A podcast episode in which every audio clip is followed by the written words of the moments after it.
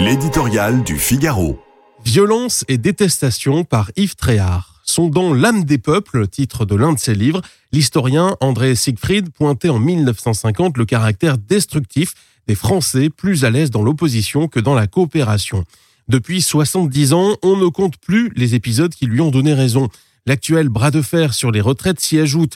Même modeste, au pays du dissensus, cette réforme a suffi à mettre la société sans dessus-dessous.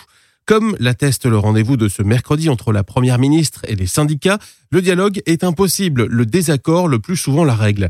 La faute en revient bien entendu au gouvernement, qui est obtus et radicalisé selon la nouvelle patronne de la CGT, responsable d'une grave crise démocratique pour Laurent Berger. Mais du haut de quelle représentativité parlent ces syndicats pour entretenir pareil climat insurrectionnel?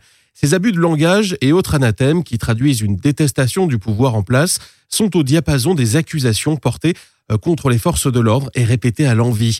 Le déballage lexicologique pour condamner la République sécuritaire et le ministre de la matraque est tel qu'il a éveillé les soupçons du Conseil de l'Europe et de l'ONU. Même une partie de la majorité commence à tordre le nez, à tomber dans le piège des violences policières. La France de Macron, État policier où régnerait la répression, marcherait-elle sur les traces du Chili de Pinochet?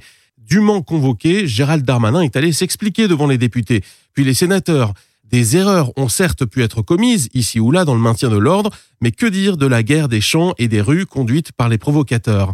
Étrange pays où un pernicieux état d'esprit gauchiste excelle à inverser la charge de la preuve et à faire avaler les plus grosses couleuvres comme s'il était tout à fait normal de manifester avec des machettes, boules de pétanque et cocktails Molotov à portée de main. Imaginer une France apaisée sera toujours une vue de l'esprit.